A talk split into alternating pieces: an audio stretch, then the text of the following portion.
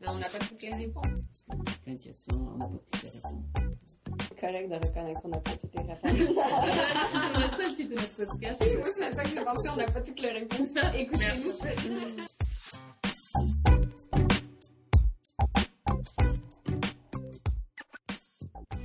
Vous écoutez On n'a pas toutes les réponses, un podcast qui aborde le féminisme, notre quotidien dans le sud-est du Nouveau-Brunswick, nos réflexions, nos questionnements et nos rêves pour un monde meilleur. On n'a pas toutes les réponses est animé par Nelly Denen, Pauline Abel, Geneviève Latour et moi-même, Philippe Levoguet. En ce mardi 25 février 2020, on parle de plein de choses. Justice réparatrice, Black Lives Matter au Canada, santé reproductive, le défi 52 livres inclusifs et des mobilisations ici et ailleurs dans le monde.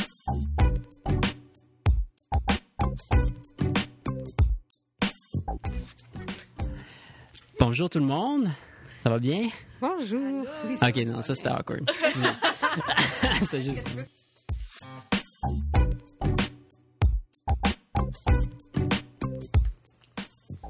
Donc, euh, bonjour, on est euh, réunis à Dieppe, à Radio Beau FM, donc euh, pour enregistrer cet épisode. Très content que, que vous nous écoutiez. C'est Philippe qui parle, puis je suis en compagnie de Pauline, Nelly, Geneviève et notre nouvelle addition à l'équipe, Lucille, qui s'est jointe à nous le 19 décembre. Vous l'entendez probablement un peu dans l'arrière-plan. Donc, allô Lulu, bienvenue. Première expérience dans un studio, donc c'est pas mal spécial. Donc, euh, on peut peut-être commencer euh, juste en se donnant des nouvelles. Je sais pas qui, euh, qui aimerait nous, nous donner un petit, petit aperçu de comment ça se passe ces temps-ci. Pauline? Je, je sens les regards euh, tournés vers moi. Oui, on te regarde tout. Comment ça va, Pauline? Que, euh, bah, ça va, comme Lulu apparemment, elle est en, en forme. Euh, c'est ça, depuis le dernier épisode, ça fait quand même euh, trois mois et plus. Ouais. Mhm. Euh, je me rappelle, j'ai écouté le, justement l'épisode du mois de novembre hier. Et euh, je disais que j'étais en hibernation. Ben, je pense que j'ai fini l'hibernation. Oui, mais euh, ça s'est fini il n'y a pas très longtemps. Là. Le mois de janvier était compliqué. Mais Donc, Nelly, comment ça va? Bah, ça va très Hmm. bien. Euh, Il y, a, il y a plein de choses qui se passent. Euh, moi, c'est moi, le mois de- quand le mois de mars arrive, là, moi, je suis en ébullition. Hein. C'est c'est le 8 mars qui arrive. Il y a plein de choses à faire, à organiser. Puis C'est c'est de la bonne énergie, là. de la bonne énergie. Aucune idée si ça se dit, mais hein, euh, vous le sentez mon énergie. Je suis énergique. Euh, puis, euh, ben, c'est pas mal ça. Ça va bien. Euh, je trouve qu'il y a plein de choses qui se passent dans le monde actuellement. Fait que je suis pas mal, je réfléchis à tout ça. Là, fait que je suis super contente qu'on en parle dans cet épisode-là. Et euh, ben, c'est pas mal ça. J'ai une euh, sous-question pour toi, Nelly. Là, tu Oui. parles, tu es en ébullition au mois de mars, Oui. le 8 mars. Peux-tu nous Oui. pourquoi? Moi, Oui. j'ai une bonne idée. Tu fais bien de mentionner. Mais dans le fond, je fais référence à la Journée internationale des droits des femmes, qui est une journée ben, historique, puis célébrée à travers le monde. Euh, puis cette année, je suis particulièrement excitée. Puis ben, je suis sûre que Pauline va aussi autant, même même plus que moi, être excitée parce que je sais que ça fait pas mal de temps que Pauline y réfléchit. Mais on organise une marche.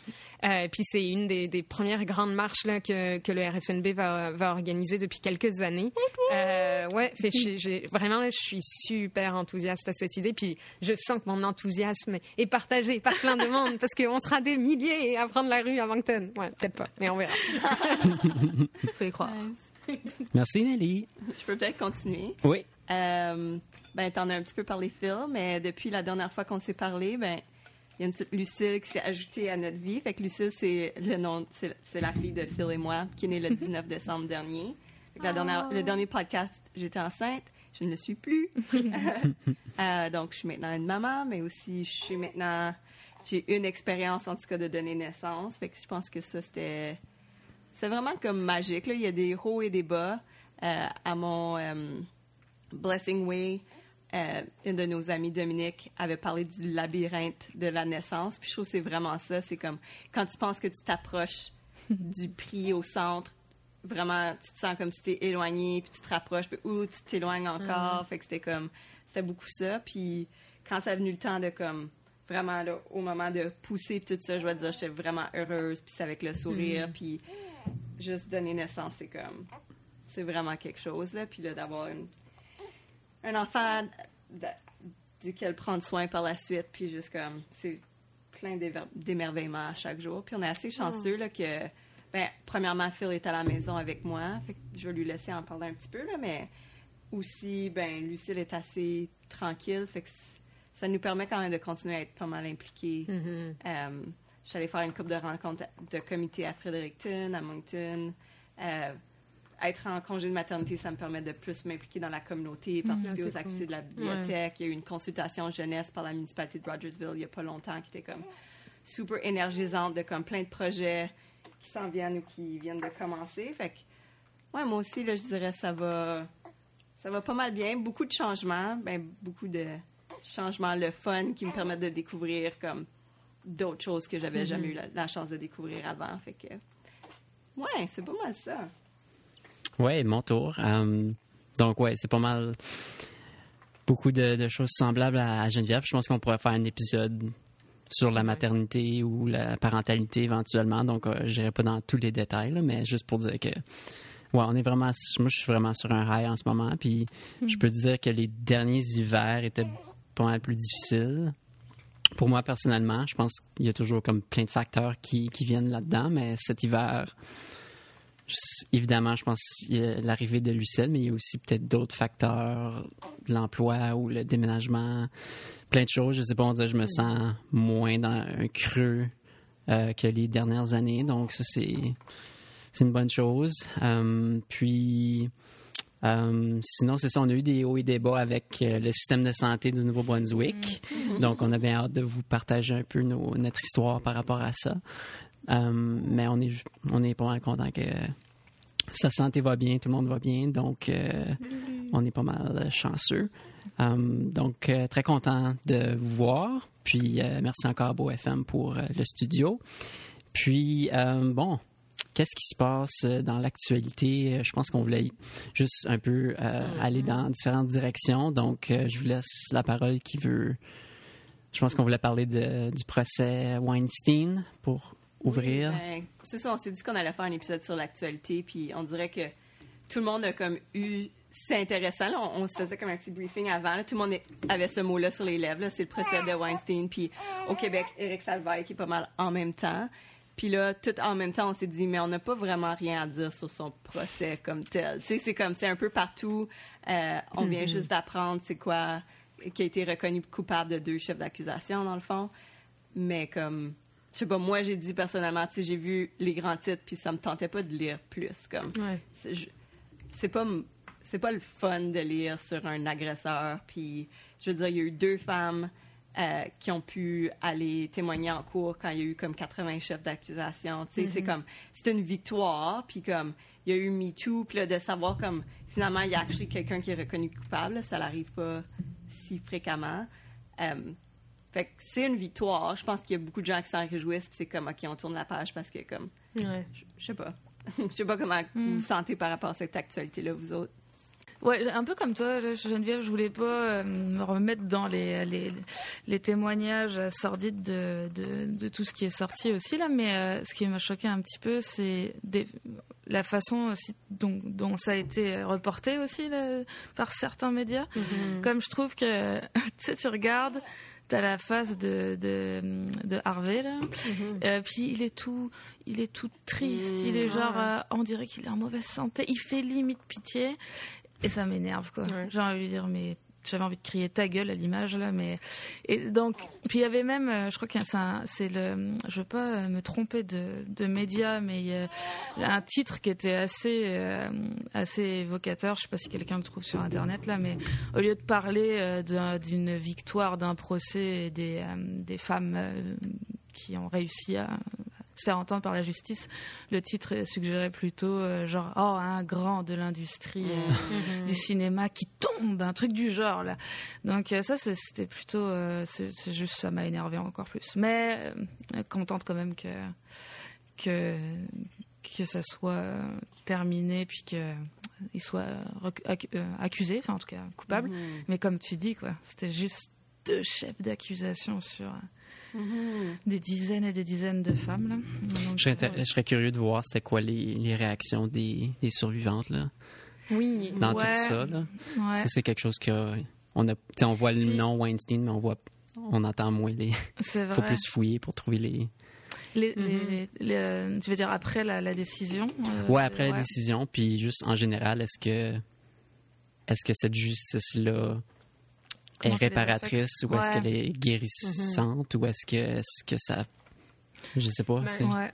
Je pense, ben, ce que tu dis, Pauline, est, est super intéressant parce qu'effectivement, au lendemain de, de ce procès, puis ça, ça rejoint un peu ton idée, Geneviève, c'est que moi, tu vois, pour, pour le coup, c'était vraiment, OK, c'est une victoire symbo- symbolique pour Mhm. l'instant. Ça Ouais. envoie un message fort en disant, ben oui, c'est possible d'aller en procès, puis c'est possible d'avoir euh, justement un procès qui rend compte des faits puis des accusations. Est-ce que c'est une victoire qui euh, va changer le fond du système puis va réparer un système qui est complètement brisé? Bah, Ça, c'est encore trop tôt pour le dire, je trouve. Tu sais, là, on est vraiment dans un aspect de, OK, oui, symbolique, et en même temps, ça dévoile aussi tout un côté vraiment laid, effectivement, de la couverture médiatique, parce qu'il il y a deux jours, euh, non, c'était hier, parce que c'est hier qu'on l'a su. Euh, J'entendais justement, c'est une émission euh, à heure de grande écoute, là, où tout le monde discute justement des chroniqueurs, on voit l'actualité, puis ils parlaient de ça, puis une, des réflexions de- d'un des, euh, des hommes autour de la table a été de dire, ah, mais tu sais, est-ce qu'on pense ça commence à détruire la carrière tu sais? Alors ça, Puis, mais honnêtement, puis c'est, tu sais, j'ai évidemment quand j'ai entendu ça, j'ai eu en- des envies de meurtre, comme toi, Pauline. là, tu sais, c'est, c'est vraiment comme t'entends ça, puis tu te dis non, mais sérieux, là, tu peux pas être rendu encore à penser ça. Et en même temps, j'ai été super contente de voir que la réaction autour de la table a été immédiate. excellent. Immédiatement, là, ça a fait comme euh, un instant, là. Par des hommes et des femmes? Par des hommes et des femmes. Ah. Immédiatement, là, ça a été une réaction qui, euh, euh, attention quand tu vas là, sache que, en fait, la major- comme là, on parle d'un grand, de quelqu'un qui est reconnu comme étant un grand de l'industrie, mais une des femmes rappelait, ben, souviens-toi de tous ces footballeurs qui ont été accusés Ouais. et qui ont recommencé leur carrière comme si de rien n'était, oui. sais, et qui ont eu une petite claque sur les doigts en disant n'agresse pas si possible, euh, et au final, tu sais, qui continuent leur euh, train-train quotidien. Mais est-ce qu'on pense aux victimes qui, elles, vont, puis surtout dans un procès aussi médiatisé, vont voient, ont vu déjà leur vie euh, complètement dénaturée, puis on leur a enlevé la possession de leur vie, on est allé chercher dans des détails de leur Ouais. vie, on est allé chercher comme leur comportement, la euh, au niveau de, de- des juges de Weinstein, ils ont été carrément dans, euh, ben, euh, est-ce qu'elles sont retournées ou non vers lui, Euh, c'est leur faute, elles sont revenues, on a, on- vraiment c'est un procès qui a montré le plus beau, puis le plus laid de ce qu'on parle quand on parle des agressions sexuelles, des, des agressions sexuelles Puis- puis des procès. Ouais, puis ça me fait aussi penser, puis ça peut être un, un futur euh, sujet aussi, de euh, tout ce qui est le, le système de justice. Puis ça, je commence à lire le, le Boys Club de Martine Delvaux. Et justement, il parle de ça, euh, enfin, il parle de ça. Il parle de, de, d'une- de, de tout ce qui est euh, euh, l'administration juridique, la culture des avocats et du système judiciaire, qui est horriblement sexiste. Et ça pourrait être vraiment intéressant de plonger là-dedans aussi, parce que, en tout cas, ça me, ça me fait penser à, à ce petit euh, parallèle-là. Geneviève puis moi, on était en route vers euh, Halifax la semaine dernière, puis on écoutait justement un podcast, le podcast Elle parle. Euh. Ouais, avec puis c'était justement elle interviewait Martine Delvaux, je me souviens plus c'était quand, je pense que c'était en 2019, mais c'est vraiment une entrevue un à un comme pendant 80 minutes.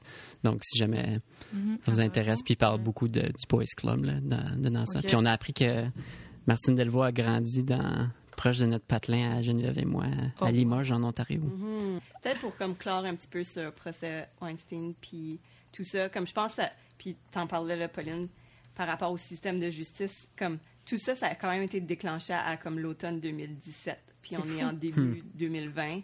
Fait que, tu sais, c'est comme, quand tu parles de justice réparatrice, Phil, puis de, de la justice en général, comme, comme moi, je trouve que c'est ça, c'est comme une, une victoire douce amère, là. un C'est ça. C'est comme good, parce que je suis tellement à rendu euh, cynique ou désespérée par rapport au système que je m'attendais presque qu'il soit pas reconnu coupable. Fait que c'est Ouais. comme, Ouais. au moins ça, Puis, mais... Ça en dit long. Euh, c'est tu sais, ça, que ouais. ça, ça nous passe à travers l'esprit, c'est comme, oh, il y a vraiment du chemin à faire. Là. Mhm. Puis je me dis, c'est pas fini là. Non, Est-ce qu'il va vraiment faire de la prison? Ah non, Combien de ça. temps? Tu sais, Dans quelles conditions?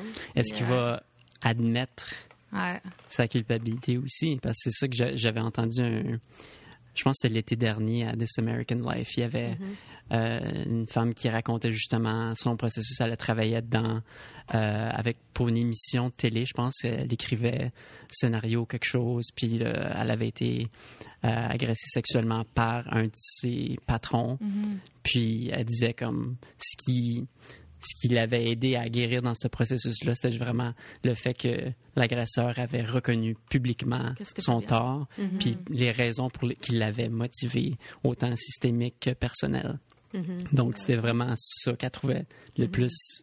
Ça, Ouais. c'est un exemple, donc je peux pas parler pour toutes les, les autres. Il y en a tellement, là.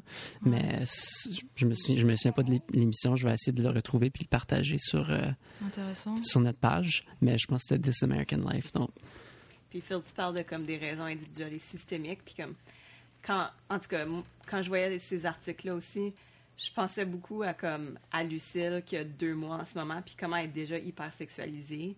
Comme plein de fois où on va, je sais pas, on est dans un, un groupe euh, postnatal où il y a plein de petits bébés entre 0 et 12 ans, ça- euh, 12 mois, pardon. Et il y a un petit gars, puis là, il y a plein de commentaires de Ah, il est chanceux, ce petit gars-là, il est entouré de Ah. plein de petites filles. Puis c'est comme, c'est un petit gars de 8 mois. On peut-tu y laisser vivre son 8 mois Ouais. sans que ça soit Ouais. par rapport à comme le être sexualisé Ouais. ou être par rapport aux filles?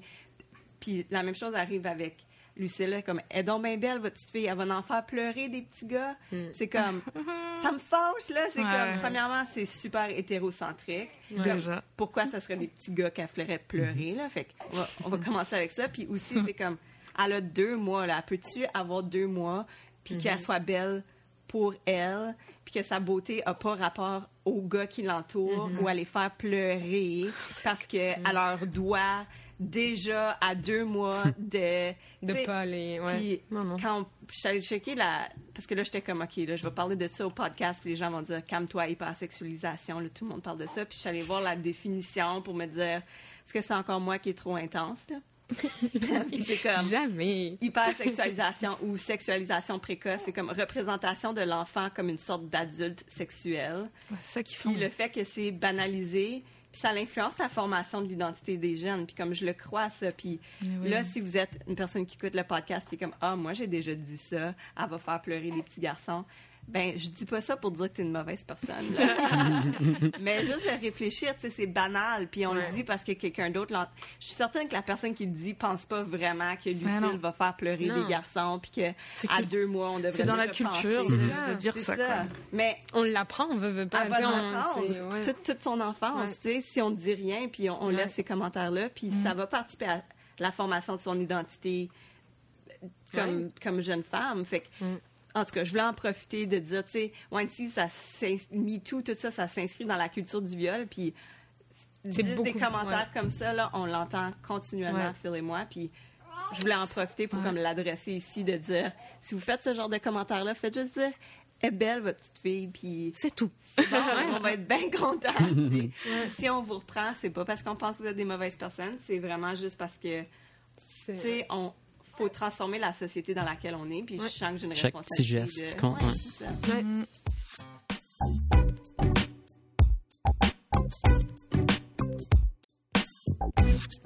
Super. Donc, euh, on peut peut-être passer à un prochain sujet. Est-ce que. Ben, Phil, moi, je serais intéressée. Ouais. tu as dit que tu allais amener un sujet parce que c'est on est au mois de février, qui est le, le mois de l'histoire des Noirs. Puis tu avais lu quelque chose d'intéressant que tu voulais. Oui, je pense idéalement, si on avait eu.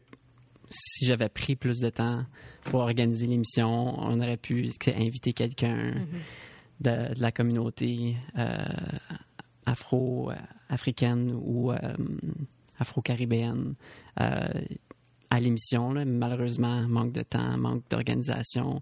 C'est si vous connaissez, si vous êtes quelqu'un, si vous nous écoutez, puis vous connaissez quelqu'un qui aurait un témoignage d'intéressant à nous partager pour le Nouveau-Brunswick, pour euh, l'Acadie, pour la région, euh, si vous voulez par- partager nous, euh, envoyez-nous un message. Mais justement, je disais dans l'Acadie Nouvelle cette semaine, euh, c'est le dixième, ça va être le dixième anniversaire de euh, le New Brunswick Black History Society en juin. Et puis donc, le reportage était sur ça. Puis, ils en ont profité pour parler d'une femme en particulier euh, qui s'appelle Harriet Tubman.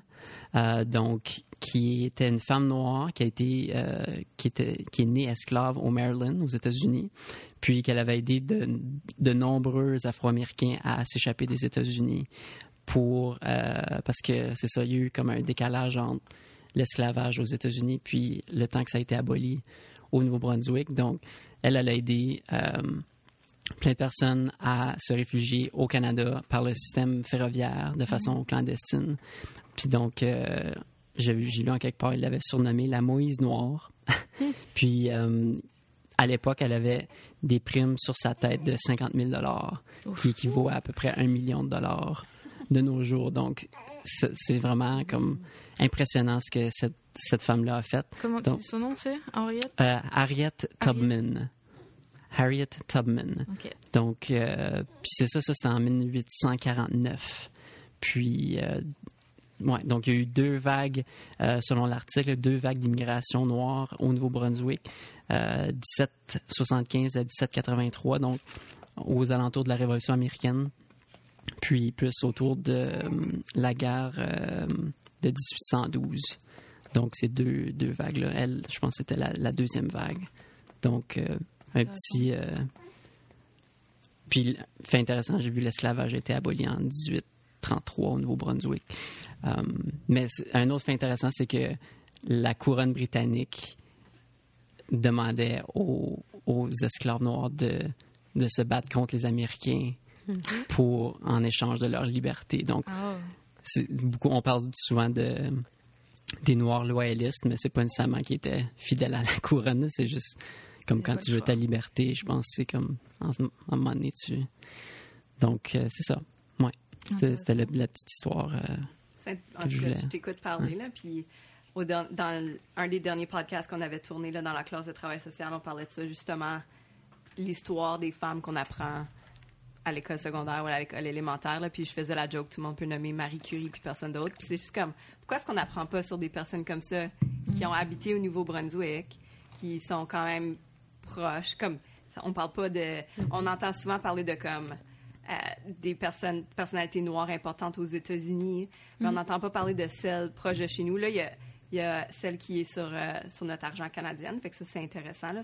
Mais c'est comme, c'est tellement de Viola Desmond, c'est ça. Oui, oui, merci de la nommer. Euh, en tout cas, fait, ben, bravo à l'Acadie Nouvelle, je pense, de l'avoir mis de l'avant. Puis je trouve que c'est ça, le mois de février, on entend souvent parler de, comme, de, de personnes noires, dont des femmes. C'est le fun d'avoir un mois de l'histoire des Noirs, parce que je pense que si on n'en avait pas, on n'en parlerait pas. C'est comme, c'est malheureux que sans ce mois-là dédié, ça serait pas un sujet qui serait autant discuté. Là. Absolument. Puis je parlais justement de comme on parle beaucoup. Moi, moi, je trouve que je connais plus l'histoire ou les militants noirs américains, Moi aussi. euh, beaucoup moins canadiens. On- puis pourtant ils sont là, puis ils militent, puis ils sont très présents. Puis euh, justement, une euh, de mes amies a participé à rédiger là, un, un livre, un recueil qui s'appelle Until We Are Free. Puis c'est des réflexions sur comme Black Lives Matter au Canada. Black Lives Matter, je devrais dire, au Canada. Fait que j'ai commencé un petit peu à le feuilleter. Moi, je le recommande. C'est vraiment des personnes euh, qui sont impliquées un peu partout. Il y a des, il y a des auteurs qui parlent de l'Atlantique, justement. Euh, c'est en anglais, mais c'est bien de voir... euh, tu sais, le mouvement Black Lives Matter a commencé à cause d'un jeune de 17 ans qui a été tué aux États-Unis. Puis, mais le, le mouvement a été quand même rattrapé ici au Canada, puis il y a beaucoup de choses à dénoncer puis à célébrer de l'histoire euh, des Noirs au, au Canada. Fait que je le recommande. Là. Je, je vais le lire, puis je vais sûrement le donner à la bibliothèque féministe après ça. Fait que il sera disponible pour celles et ceux qui, Nice. qui veulent l'emprunter. Puis euh, à ce sujet-là, vu qu'on parle de livres, euh, moi je me suis, euh, je suis rentrée dans un petit défi qui est à la portée de tout le monde. Tu sais, vous parlez de comme être plus à l'affût, puis être plus au courant de, des femmes dans toute leur diversité qui ont fait de grandes choses et font encore de grandes choses. Euh, puis il y a un petit défi sur Internet, ça s'appelle 52 livres euh, inclusifs. Puis ben, tout le monde peut participer à ça. C'est hashtag 52 livres inclusifs. Puis le but, ben, c'est de lire, véritablement, c'est parti du fait de lire plus d'autrices. Donc euh, des auteurs femmes. Euh, puis ben, là, c'est 52 livres inclusifs pour lire aussi des autrices ben, issues de l'immigration, des autrices noires, des autrices LGBTQIA2+. Donc de vraiment aller euh, chercher cette diversité-là, puis être au courant aussi, parce que quand tu lis des livres de ces autrices, généralement, ben, c'est aussi avec une perspective par rapport à la socialisation, par rapport à, tout le système, aux inégalités, aux injustices. Puis ben ça t'apprend beaucoup, puis ça fait en sorte que tu sois davantage sensibilisé. Puis j'invite tout le monde qui nous écoute à participer à ce petit défi-là. C'est aussi simple que quand tu as le choix entre deux livres, ben, d'essayer d'aller un peu plus, diversifier tes choix au lieu de toujours lire euh, les mêmes grands noms qu'on connaît. Fait que ça, c'est, c'est pas grand-chose. Puis en même temps, ben, ça fait en sorte d'être davantage au courant de notre histoire, ou plutôt de nos histoires au pluriel. Parce que à vous entendre parler, ben, on réalise qu'il y a plusieurs histoires puis qu'on mhm. doit les connaître.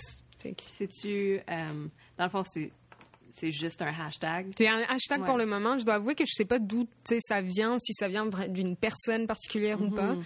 Euh, on pourra faire des recherches puis mettre l'information sur euh, notre mhm. nos réseaux sociaux. Ben moi, ça donne. J'imagine, si tu fais la recherche sur le hashtag, ça donne. Ça donne plein de livres. Ouais, exactement. Ouais, c'est ça. T'es rendu à combien là sur ta liste J'ai pas compté, mais, je pense depuis puis j'ai commencé ça en décembre, hein, vacances rime avec lecture pour le fun. Euh, fait que puis je, quelques uns là, tu sais, j'essaye de continuer à grappiner. Puis là on a un petit club de lecture où euh, c'est parfois, genre, il y en a quelques-uns que je suis capable de mettre des liens, puis là, ah, c'est une autrice géniale, ça marche. Fait que là, mais je, reviendrai avec le compte au prochain euh, podcast. Ah, ok, parfait. je vous mets au défi là, de me joindre dans ce défi-là. Plus on est, plus on va pouvoir s'en parler.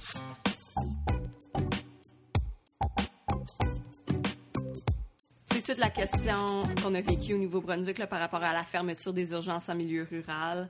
Euh, puis la mobilisation qu'il y a eu par rapport à ça, puis le fait que le gouvernement a reculé. Fait que, un, je trouve que c'est intéressant de voir, ben, la, la, mobilisation, ça apporte quelque chose. Euh, puis aussi, ben, c'est quoi la place des milieux ruraux, puis la santé, puis l'importance qu'on donne à ces milieux-là? Mm-hmm. Phil puis moi, on habite en milieu rural, là, fait que ça, ça, nous touche de près quand même. Puis justement, il y a eu un comité parlementaire euh, où Karen McGraw, qui est la CEO de, de Horizon, mm-hmm. euh, elle a, dans le fond, témoigner. Là. Puis euh, le député Kevin Arsenault a posé une question pour dire, tu sais, il y a quand même des alternatives qui sont proposées en milieu urbain, notamment les sages-femmes. Euh, qui peuvent venir mm. alléger le système. Pourquoi est-ce qu'on ne propose pas ce genre de choses-là aussi en milieu rural? Puis, euh, en tout cas, je vais faire jouer le clip, là, mais la réponse de, de Mme McGraw, c'était de dire, ben, on va mettre les points sur les i pour commencer les sages-femmes, euh, il n'y a aucune étude qui prouve que ça allège le système de santé. Euh, c'est une préférence, c'est un choix, les sages-femmes. Les gens, il y a des gens qui préfèrent ça, mais il n'y a, a, rien qui dit que ça l'aide. Puis même au contraire, c'est un fardeau sur le système de santé, les sages-femmes. N'importe quoi. Fact, I think we need to separate out things that are actually sustaining the system. So, in, fact, there is no evidence anywhere that midwives actually um, actually um, uh, increase the viability of the system. There is definitely evidence that people prefer midwives, but that's a choice. So, actually, midwives actually are adding to the system. Actually, they, they are adding to the system. People are choosing to go to midwives uh, in terms of so so. There's no sort sort of sustainability of the system element that arises from midwives? Moi, j'ai trouvé son propos dénigrant envers les sages-femmes, tout simplement. Puis c'est vraiment un... Moi, j'ai donné naissance à la maison. Euh, c'est quelque chose, si quelqu'un veut le faire, que je recommanderais, mais il y en a beaucoup qui veulent le faire avec une sage-femme. Puis moi, ça m'était pas c'était pas offert, puis je sais que c'est vraiment un turn-off pour plusieurs femmes là, qui vont pas donner naissance à la maison sans personnel médical. Euh, fait que je me dis vraiment, ça, c'est l'attitude de la CEO de Horizon par rapport aux sages-femmes, tu sais.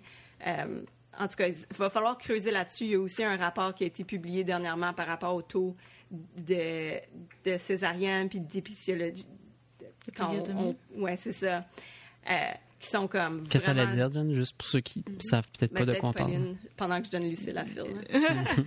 décrire c'est quoi l'épisiotomie oui. Euh, si je me rappelle bien, enfin j'en ai jamais eu là, je n'ai pas accouché, mais c'est juste euh, pendant l'accouchement, euh, euh, normalement la peau devrait naturellement aussi se déchirer, enfin, mais quelquefois les médecins coupent quelques centimètres ou plusieurs centimètres. J'ai déjà entendu des 15 centimètres là.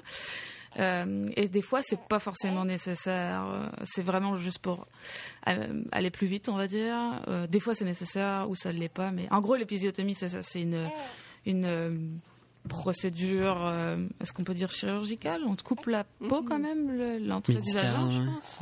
Ouais, le, le Médical. périnée, là. Le périnée, c'est ça Mhm. Pour que ça, ça facilite la sortie du bébé? Exactement. Puis c'est ça, t'as raison. C'est pas comme. Il n'y a rien qui prouve que ça devrait être une mesure euh, routinière. Tu sais, ça devrait être dans des cas.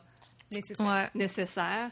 Puis si on regarde comme les taux, par exemple, euh, il y a des, hôpitaux où le taux d'épisiotomie sont de 46 De toutes les femmes qui donnent naissance par voie vaginale, 46 Comme c'est C'est énorme. c'est pas des cas urgents là, ou nécessaires. tu sais. Fait que ça te fait te questionner par rapport au taux de césarienne aussi. Il y a des hôpitaux où c'est vraiment élevé. Fait que on a vraiment une réflexion à avoir sur notre système de santé. Là. Puis je pense, Ça, en tout cas, j'ose espérer que la fermeture des urgences sans consulter personne, puis le fait qu'on veut couper des lits d'urgence, etc. Puis là, je suis certaine qu'on qu'on prévoit pas de vraies consultations, là, mais j'espère que ça va ouvrir la porte qu'on puisse finalement dénoncer ce genre de choses-là, puis revendiquer. Tu sais, quand on parle de justice reproductive, on peut, on peut rentrer aussi par rapport à l'accès à l'avortement, etc., là, mais d'avoir donné naissance moi-même, je pense que les personnes qui ont une utérus ou qui veulent donner naissance, là, on en a beaucoup à dire Ouais. sur le système de santé. Puis j'ose espérer que toute cette crise-là va, ça va pouvoir ressurgir là-dedans. là. Ah, je suis tellement d'accord avec toi, Geneviève. Je pense qu'on est tellement à un moment où la manière dont on entend parler de la santé ou la manière dont on entend parler de puis c'est applicable à d'autres domaines centraux à la société. Puis moi, l'impression que j'ai eue de cette crise, c'était euh, qu'on voyait vraiment la santé comme un, un grand exercice comptable. On coupe, on veut faire des économies, puis au lieu de mettre au centre les populations euh, qui ont besoin de ces services-là, de prendre en considération le rural, l'urbain, de prendre en considération le, le genre auquel les gens s'identifient, parce que comme tu viens de le mentionner, c'est une question genrée, la santé. Tu sais, on pourra jamais le mentionner à quel point il y a des enjeux qu'on essaye de euh, neutraliser en disant ben c'est pareil pour tout le monde mais au final c'est pas vrai c'est pas pareil pour tout le monde. Il y a des effets des, impacts très différents. C'est pour ça qu'on a besoin d'analyser ça. Et je pense qu'au moment où on parle de réforme de santé c'est d'autant plus important puis Lucille est d'accord avec moi c'est d'autant plus important de, de, de le souligner tu sais de puis de ok on rouvre puis on est à la recherche de solutions mais en pensant les solutions en termes d'inclusivité puis en termes diversifiés pour nous vraiment nous donner les moyens de nos ambitions là, tu sais. puis au lieu d'arrêter tu sais, au lieu de faire de l'autre côté un, un simple exercice comptable qui fait en sorte d'être des petits atomes mais on n'est pas en train de penser une société puis on n'a pas de vision en ce moment puis ça se ressent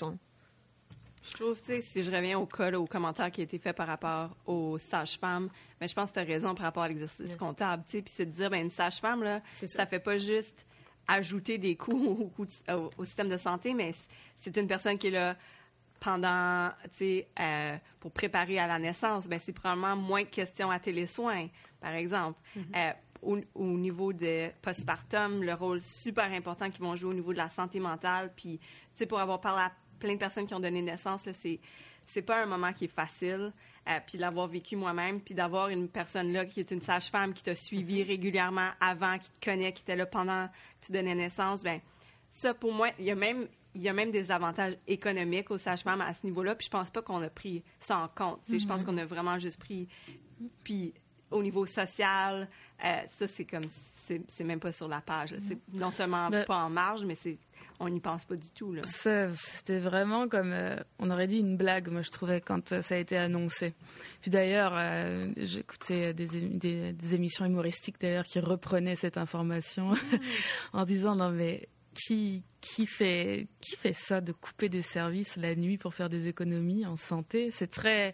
C'est c'est complètement. bah, je trouve que pour la province, en tout cas, ça a lancé un, un message euh, complètement incompétent aussi. Puis même, on parle souvent, tu sais, en tant qu'immigrante, en tant que femme, en tant qu'immigrante, t'es là, non mais tu, parlais du côté des sages-femmes ou n'importe quelle urgence.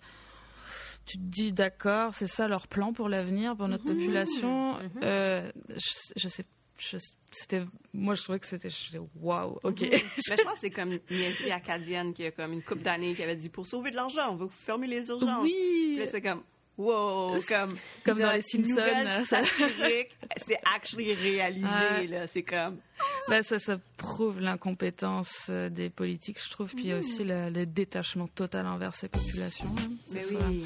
Non, c'est assez incroyable. Euh, moi, je vais revenir sur, puis euh, ça fait un, un super lien parce qu'on parlait justement de justice reproductive et, et, euh, et d'avortement, entre autres, parce que euh, pour ceux et celles qui savent pas, la justice reproductive, c'est vraiment ce continuum-là euh, d'être au courant ben, que tes conditions matérielles, donc là où tu vis, l'argent que tu as, l'identité, à laquelle tu t'identifies, ben, ont toute une influence sur ta capacité ou non à déterminer si oui ou non tu peux avoir des enfants ou si tu veux des enfants. Fait que c'est vraiment ça. Puis c'est vraiment des féministes afro-américaines qui sont à la base de ce cadre-là. Donc c'est super important. Et à Buenos Aires, donc en Argentine, on en avait largement entendu parler, mais il y avait eu une énorme mobilisation pour l'avortement. Et euh, ben, euh, s'est revenue. Donc euh, le 19 février, on, on a pu voir plein d'articles qui mentionnaient le fait que plusieurs milliers de femmes euh, sont descendues dans les rues à nouveau pour réclamer une nouvelle loi sur la légalisation de l'avortement en Argentine. Euh, puis, ce qu'il faut savoir, c'est que en juin 2018, les Argentines étaient déjà descendues, puis ça avait été refusé, donc ça avait été rejeté par le Sénat. Euh, puis c'était une pression de l'Église catholique et des groupes protestants évangéliques qui avaient fait une, une grande, grande pression et qui avaient donc fait en sorte euh, ben, de faire échouer là, ce, ce projet pour euh, adopter une légalisation de l'avortement, parce qu'on se souvient que ce n'est pas légal en Argentine. Donc c'est à ce niveau-là que ça se situe, puis ça nous rappelle, je pense, cette nouvelle-là, ben, à quel point la mobilisation est essentielle, parce que ben, du, là, il y a vraiment eu des milliers de personnes, c'est pas rien. Euh, puis de plus, ben, ça nous rappelle que c'est encore, encore mondialement, c'est pas un enjeu réglé. Puis parlant de mobilisation, ben, quelque chose que j'avais mis sur ma liste quand on parlait de d'actualité. Puis Nelly en a parlé là avec le fait qu'elle est en ébullition parce que le mois de mars arrive. Mais moi, je suis vraiment, vraiment excitée par le fait qu'il va y avoir une marche le 8 mars à Moncton. Comme je pense que c'est vraiment great de se dire, bon, mais profitons de cette semaine-là. Puis il y a vraiment une chouette programmation. Là. Phil puis moi, on planifie être à Bathurst d'ailleurs pour euh, On jase-tu le féminisme intergénérationnel. Je pense que ça va être intéressant. Puis on espère se rendre le lendemain à Moncton là, pour, pour cette marche-là de destination équité. Euh, je sais pas, Pauline, moi, je serais curieuse de, de t'entendre pourquoi. Ben, Nelly, elle a comme fait allusion là, que tu réclamais une marche. Pourquoi c'est important des marches pour toi? Pourquoi est-ce que tu Euh, devrais faire ça? Oui, mais je, euh, je voulais juste euh, rebondir vite fait avant d'en parler de ça, c'est que les Mexicains, hein, les Mexicaines aussi sont en train de préparer quelque chose là. Il y a Un Día Sin Mujeres là, donc un jour sans femmes. Ils sont en pleine révolution aussi euh, sociale, donc il faudra juste suivre ce qui se passe au Mexique concernant les femmes. Mais euh, oui, pourquoi je suis excitée par une marche le 8 mars? Parce que euh, je sais pas si vous nous écoutez, si vous avez, si vous avez déjà participé à une manifestation ou à une marche ou un dérassemblement, mais euh, c'est incroyable à quel point ça donne de l'espoir, de l'énergie et ça peut faire changer les choses.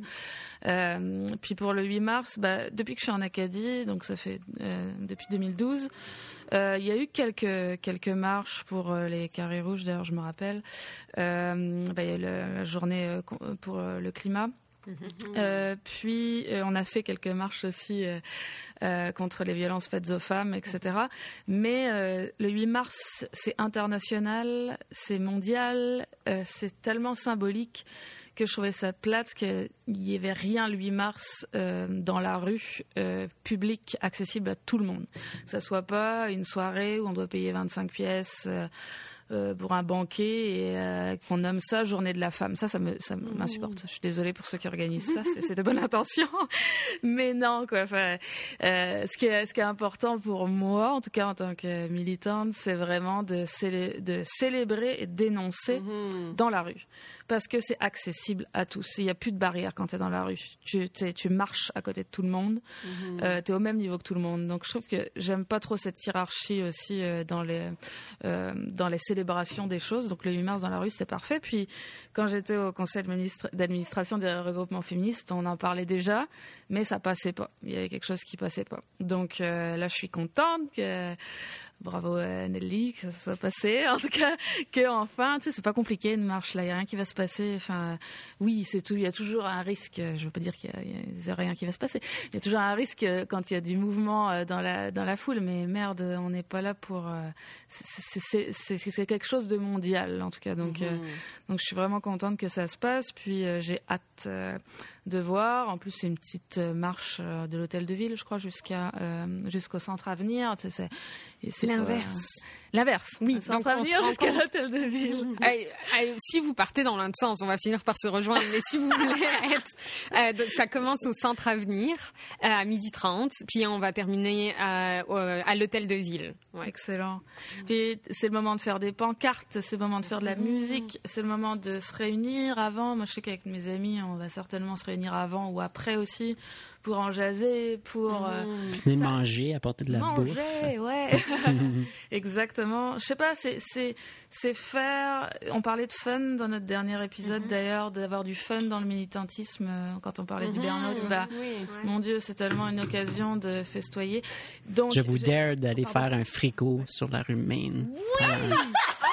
Wow! J'aime ça! Organisé par euh, Philippe. Phil, c'est lui qui. Non, mais complètement. Puis d'ailleurs, c'est drôle, je voulais en parler à Nelly, de dire hey, est-ce qu'il va y avoir des groupes de musique ou est-ce qu'il va y avoir de la danse? Est-ce qu'il va y avoir des. Est-ce qu'on se déguise? Tu sais, genre Hmm. faire que ça soit le fun. Les médias vont être là, euh, tout le monde va être là, bilingue, hmm. multilingue. Euh, est-ce que les autochtones seront là Est-ce que je sais pas hmm. C'est l'occasion de réunir tout le monde et puis d'avoir des sujets de discussion. Donc ouais, j'ai vraiment hâte à cette marche du 8 mars. C'est un dimanche en plus. C'est contagieux, je trouve. C'est comme. Puis c'est contagieux, la célébration, tu, tu parles de danse, puis de déguisement, mais tu as aussi parlé de dénonciation, puis de revendication, puis ça aussi, c'est contagieux. C'est dire, j'ai... On revient toujours à la colère. on est en colère. J'ai le droit d'être en colère, puis il y en a d'autres qui sont en colère, puis c'est correct d'être en colère dans la rue avec d'autres mondes qui sont en colère, puis de, puis de dire, bon, ben, tu sais, je vais continuer à dénoncer ceci, puis il y a ça aussi qui est contagieux, tu sais, l'aspect célébration, puis l'aspect revendication. Puis je sais que Phil aussi planifie être là. Euh, je sais pas, je te mets sur le spot, mais as-tu comme un, Toi, en tant qu'homme, quand tu participes à des marches pour revendiquer des enjeux qui sont féministes, mais des enjeux qui, qui touchent surtout les femmes ou les personnes non-binaires, les personnes trans, euh, qui est fondé sur le genre, dans le fond. Comment tu te sens comme homme? C'est quoi la place que tu vois toi personnellement ou pour les hommes en général? Euh, ben moi, je dis toujours que le féminisme, c'est bon pour 99% d'entre nous. Dans le fond, c'est bon pour tout le monde. C'est juste que le 1% ne sait pas. Là. Mais euh, c'est juste. Les privilégiés veulent pas. Ouais, exactement. Mais euh, moi, je me dis, euh, le féminisme ça apporte tellement de, belles choses dans ma vie en tant que papa en ce moment, en tant que citoyen, en tant que membre de, de, différentes communautés. Puis je pense dans une marche, ben c'est toujours de. Ben, premièrement, c'est de dire qu'est-ce que moi je peux apporter personnellement, parce qu'il y a toujours, oui, ça prend de l'organisation, ça prend des organismes pour mener ça, mais je pense qu'en tant qu'individu, on peut aussi se poser la question, qu'est-ce que moi, je pourrais apporter à cette marche-là, à ce rassemblement-là, tout en euh, laissant la place à l'organisation. Mais euh, donc, moi, ça dépend de, l'événement, mais je pense que euh, c'est toujours c'est pas juste l'occasion de comme sortir 15 minutes, rentrer, sortir puis là rentrer. C'est vraiment c'est un processus, c'est la préparation, se mettre ah, qu'est-ce que je veux écrire sur ma pancarte ou si euh, il y a euh, des caméras comme qu'est-ce que j'aimerais que qu'ils voient qui soit transmis à la population hum, comment est-ce que je peux apporter ma propre saveur à mm-hmm. ça? Puis c'est sûr qu'en tant qu'homme ben tu veux pas prendre toute la place.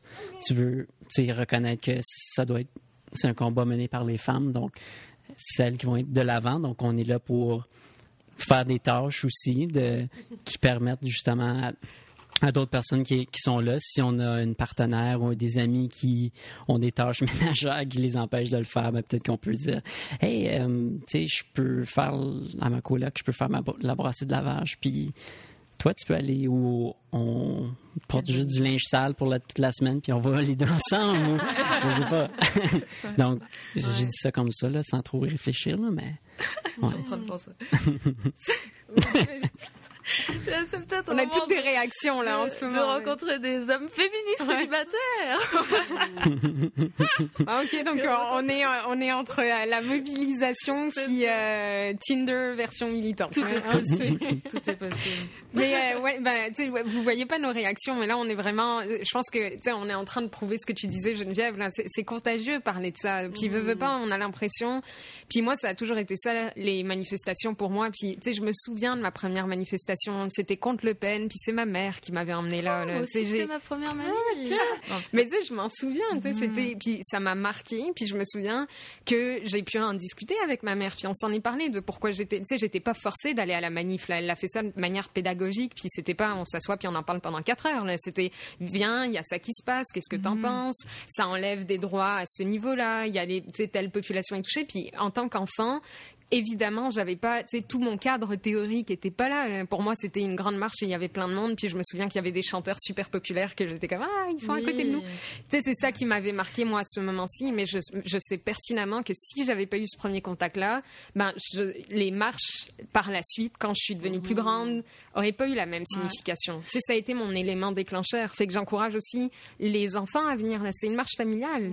Faut que ça soit ça. Fait que- Inviter votre voisin Ah, ou ouais. quelqu'un qui vient de déménager dans votre quartier. C'est une bonne façon de bâtir des liens forts autour de- d'enjeux qui nous touchent tous. Là. Ouais. Pour une bonne chose. Pauline, Ouais. tu veux-tu peut-être juste laisser savoir c'est qui Le Pen? Je- j'allais peut-être dire, mettre en aussi de contexte. Ta, ta première expérience, comme curieuse là, maintenant. Ben, euh, euh, oui, ben, c'est peut-être aussi culturel aussi, mais donc euh, la, la fameuse marche contre Jean-Marie Le Pen. Jean-Marie Le Pen, c'est c'est toujours un homme politique, mais d'e- d'extrême droite en France. Et en 2002, si je me trompe pas, euh, c'est la première fois qu'il est arrivé au second tour des élections présidentielles, donc contre Jacques Chirac, qui était un homme de droite. Euh, donc là, c'était un gros choc pour la France, en tout cas, de waouh. Ok, on savait qu'il y avait du racisme, mais là, c'était comme un, c'est comme un gros choc d'avoir au second tour de l'élection présidentielle euh, le, le représentant du parti d'extrême droite. Et euh, donc là, il y a eu un gros réveil euh, national euh, pour aller euh, jusqu'à. Ça a duré, j'imagine, deux semaines entre le second tour et. Euh, juste pour arriver au second tour où tout le monde allait dans les rues puis parler et de dire euh, d'exprimer leur peur euh, euh, ou non et d'expliquer pourquoi. Il y avait plein de gens aussi, je me rappelle, qui avaient voté pour Le Pen parce que ils savaient pas pour qui voter.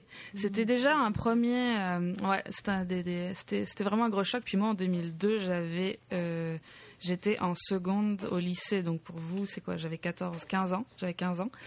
Et euh, je me rappelle, euh, ça- tout le monde était euh, voulait aller la grève, enfin la, grève- la manifestation était l'après-midi, puis moi j'avais trop peur de sécher les cours, mais tout le monde a séché les cours. puis parce que c'était pour la bonne chose. Puis tu vois, je me rappelle, comme tu dis, puis c'est drôle parce que mm, toi aussi t'as vécu, t'es né en France aussi, Nelly. Puis je me rappelle aussi, c'était ma première marche, et je me rappelle encore, il y avait même des slogans qui avaient peut-être rien à voir avec avec Marine Le, euh, c'était Marine. Marine, c'est sa fille qui est aussi euh, euh, femme politique, malheureusement. La lignée continue. La si vous lignée voulez continue. aller vous renseigner. Mais c'était la première fois où, tu- je me suis dit waouh, mouvement collectif. Puis elle est- il n'est pas passé à l'époque. Donc c'était une manière de réflexion, d'engagement citoyen. Et puis je sais pas, bah, c'est intéressant de voir que toi, donc au Canada, ça allait jusque là aussi. Donc euh, Oui, ben moi après c'était euh, les grèves étudiantes. Tu sais, ça c'est j'ai mis ça je me puis euh, au secondaire déjà au secondaire j'en- on avait des petits mouvements citoyens euh, tu sais d'élèves où on trouvait les choses injustes puis on manifestait notre désaccord. Puis après ben c'était les, les grèves étudiantes en 2012 où là c'était euh, l'apogée de, de mon implication mettons. Toi, Phil, juste par curiosité, c'était quoi ta, ta première. Je pensais à ça. Moi, c'est venu quand même assez tard, euh, mon éveil euh, militant. Puis je pense que c'était euh, en partie grâce à toi, Geneviève, parce que c'était. euh, c'est même où ce qu'on s'est rencontrés, c'était avec le regroupement. voilà, le Tinder des manifestations. C'est ça, mais exact. c'est génial. avec le, le REFO, le regroupement étudiant franco-ontarien, notre NAGEA à Toronto. Non, c'était. Ouais, ben, il y a eu l'AGA, mais dans le fond, ça a mené à des manifs pour l'Université franco-ontarienne par la suite. Puis ça, ça a été une de mes premières fois. Puis je me souviens, j'avais invité mes parents. Mes parents étaient embarqués dans l'autobus d'Ottawa. Ils étaient venus avec nous autres. Puis eux aussi, je pense que c'était peut-être une de leurs premières génial. expériences de manif. Donc c'était comme. Excellent. C'était spécial. Puis là, on voit l'université qui C'est vrai, qui ouais. commence à, à prendre forme là, en ce moment. Donc, c'est Ouais. Ça fait une différence. Puis là, on voit Lucille, sa première manif, ça va être Yeah! ouais. La classe quand même. Puis toi, Geneviève? Euh, moi, j'ai grandi dans les manifs pas mal. là. Mon père était super impliqué des manifs de fermiers. Euh, donc, descendre à- au Parlement à Ottawa en tracteur, par exemple, Yeah. ou Ouais. euh, avec des poules la- devant l'Assemblée. Euh, donc, beaucoup. Mes premières manifs, c'est par rapport euh, c'est ça, là, à l'agriculture, puis euh, ces demandes-là. Fait que moi, mon père appelait l'école pour dire que j'allais pas me présenter au cours, puis m'apportait avec lui. Là, fait que c'est. euh, puis là, par la suite, plein d'autres types de manifs, mais ouais. Excellent. Mhm. Ah, c'est drôle que tu dises ça parce que mon père était gendarme, donc lui, quand il allait au manif, c'était, pour faire la, Ah oui. pour la sécurité. Puis je sais qu'il me disait que souvent les agriculteurs, parce que moi on a grandi en Normandie là, puis il y avait beaucoup de manifs d'agriculteurs et il disait que c'était le plus, euh, comment dire, euh, euh, créatif, Oui. mais très sympathique. tu sais, je- mais Nice. c'était des, des- des manifestants très créatifs. J'aimerais pas les détails, mais j'aimerais. On s'en reparlera une autre fois de qu'est-ce que vous faisiez. Peut-être juste pour conclure, là, puis on n'a pas besoin d'en parler, mais juste de garder un œil sur les élections municipales qui s'en viennent. Si on parle mobilisation, changement, mais moi je crois beaucoup dans le changement au niveau local. Puis je pense que les élections municipales, mais c'est le temps d'avoir son mot par rapport à qui on veut qui qui, qui qui nous représente dans le fond puis qui apporte ces changements-là au, au niveau local. Si bien sûr vous habitez dans une municipalité où vous pouvez voter là, Phil et moi on est dans un DSL et donc on pourra pas voter aux élections municipales, mais tu sais, euh, est-ce qu'on veut voir plus de jeunes personnes, plus de femmes, des personnes qui mettent vraiment de l'avant des idées de justice sociale, le féminisme, la justice environnementale? Fait que, questionne, comme, c'est quoi les valeurs qu'on veut? Puis qui les représentera? Moi, je pense que c'est vraiment une bonne opportunité. Puis aller au débat public, aller, c'est souvent des gens qui sont quand même assez accessibles au niveau municipal, fait que c'est possible de leur parler, puis de vraiment les questionner. Puis mieux que ça, de, de vraiment dire, bon, mais est-ce que tu as pensé à cet enjeu-là, puis de mettre des enjeux sur leur plateforme qui peut-être auxquels n'auraient pas pensé. Fait que, en tout cas, profitez-en, ça s'en vient là, au, au mois de mai. Ouais, bonne. euh, Excellent. Bon Puis je voulais profiter, euh, faire un petit peu du pouce sur ça pour euh, parler de terminer sur un bon coup. Quand on parle des municipalités, euh, l'AFNB, euh, l'Association des municipalités francophones du Nouveau-Brunswick, à chaque année décerne des prix, différents prix pour différentes catégories. Puis cette année, le prix de l'innovation est allé pour le projet Femmes fortes pour la municipalité de Rogersville. Bravo. Donc, des ateliers, activités axés sur euh, justement développer l'autonomie puis euh, l'estime de soi euh, des femmes, surtout en milieu rural, mais en misant sur les forces dans la communauté. Donc, chapeau. Puis, c'est un modèle qui qui mérite vraiment d'être euh, multiplié partout. Là. Donc, allez voir ça sur, sur Internet, puis les suivre dans, dans les médias sociaux. Ouais. Rogersville Rock. Yeah! J'adore. Merci beaucoup à Beau FM qui nous prête gracieusement leur studio. Ça sonne pas mal mieux que dans notre salon, right? Vous avez aimé ce que vous avez entendu? On vous invite à nous écrire au podcast, O-N-P-T-L-R, en un mot, at gmail.com afin de suggérer d'autres sujets de discussion ou encore des invités.